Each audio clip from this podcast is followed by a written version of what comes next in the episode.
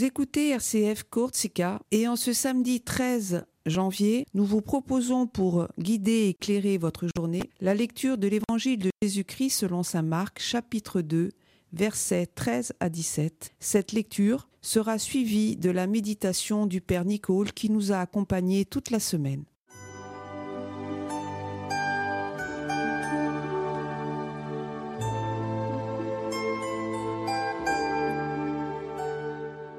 En ce temps-là, Jésus sortit de nouveau le long de la mer. Toute la foule venait à lui, et il les enseignait. En passant, il aperçut Lévi, fils d'Alphée, assis au bureau des impôts. Il lui dit Suis-moi. L'homme se leva et le suivit. Comme Jésus était à table dans la maison de Lévi, beaucoup de publicains, c'est-à-dire des collecteurs d'impôts, et beaucoup de pécheurs vinrent prendre place avec Jésus et ses disciples, car ils étaient nombreux à le suivre. Les scribes du groupe des pharisiens, voyant qu'il mangeait avec les pécheurs et les publicains, disaient à ses disciples Comment? Il mange avec les publicains et les pécheurs Jésus, qui avait entendu, leur déclara Ce ne sont pas les gens bien, portants, qui ont besoin du médecin, mais les malades. Je ne suis pas venu appeler des justes, mais des pécheurs.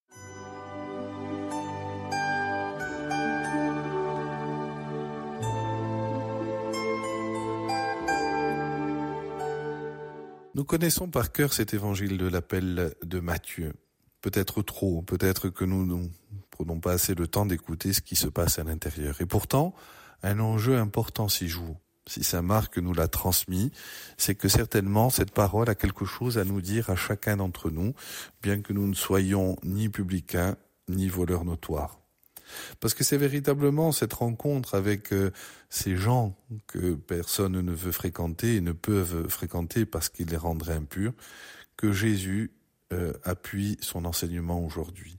Un voleur notoire, un publicain, un collecteur d'impôts dont on connaissait les dérives vicieuses à travers euh, la gestion de l'argent, l'invite chez lui à sa table. Consternation chez les uns, chez les uns, sidération chez les autres, ce que l'on pourrait appeler éventuellement les purs. Jésus, et cela court à chaque page d'évangile, donne la même place d'honneur autant à ceux qui paraissent loin de Dieu qu'à ceux dont les comportements sont ostensiblement illégaux, qu'à ceux qui lui sont proches, comme d'ailleurs il le fera avec son groupe de disciples. En arrêtant son choix sur Lévi, Jésus confirme qu'il est ce bon samaritain qui sait s'arrêter auprès de ceux qui sont tombés dans la pratique de comportements non acceptables, pour bien signifier que sur lui repose l'Esprit du Seigneur, parce qu'il est consacré par l'onction, comme nous le dit Isaïe au chapitre 61, Jésus s'assoit à la table de Lévi, priorise la rencontre de l'autre sur la loi même du sabbat.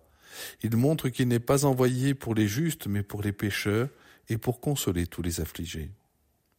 Par son invitation à le suivre, Jésus pose une question à Lévi.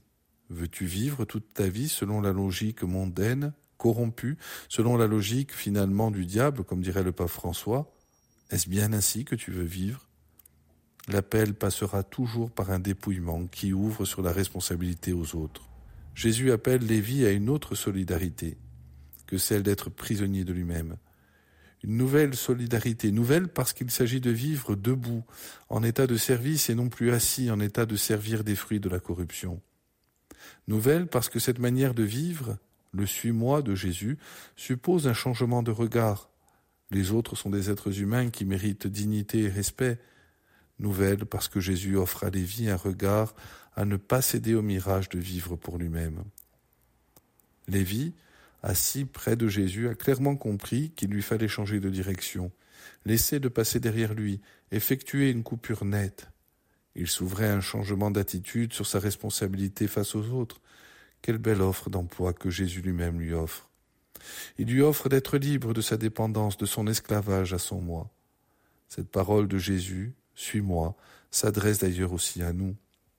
N'est pas une parole vieille de plusieurs millénaires à conserver précieusement, c'est une parole sainte, une parole neuve qui s'entend dans la réponse, écrit le père de Lubac. Nouvelle parce qu'elle s'impose chaque jour à sortir de ce vaste système de corruption qui, qui atteint le seuil de chaque maison, de chaque cœur. Pour qu'elle demeure vivante, énergique, plus coupante qu'une épée, il faut la laisser pénétrer au plus profond de nos cœurs, jusqu'aux jointures, jusqu'aux moelles. Laissez la parole pénétrer pour saisir que Jésus, grand prêtre, s'est fait solidaire de nos faiblesses, ce Jésus qui nous invite à le suivre. La laisser pénétrer pour avancer avec pleine assurance vers le Père malgré nos failles et renoncer à nous-mêmes plutôt qu'à l'aimer plus que tout.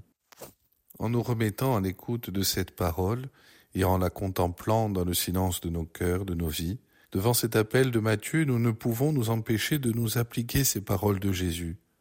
Ce n'est pas vous qui m'avez choisi, c'est moi qui vous ai choisi pour que vous partiez et portiez du fruit.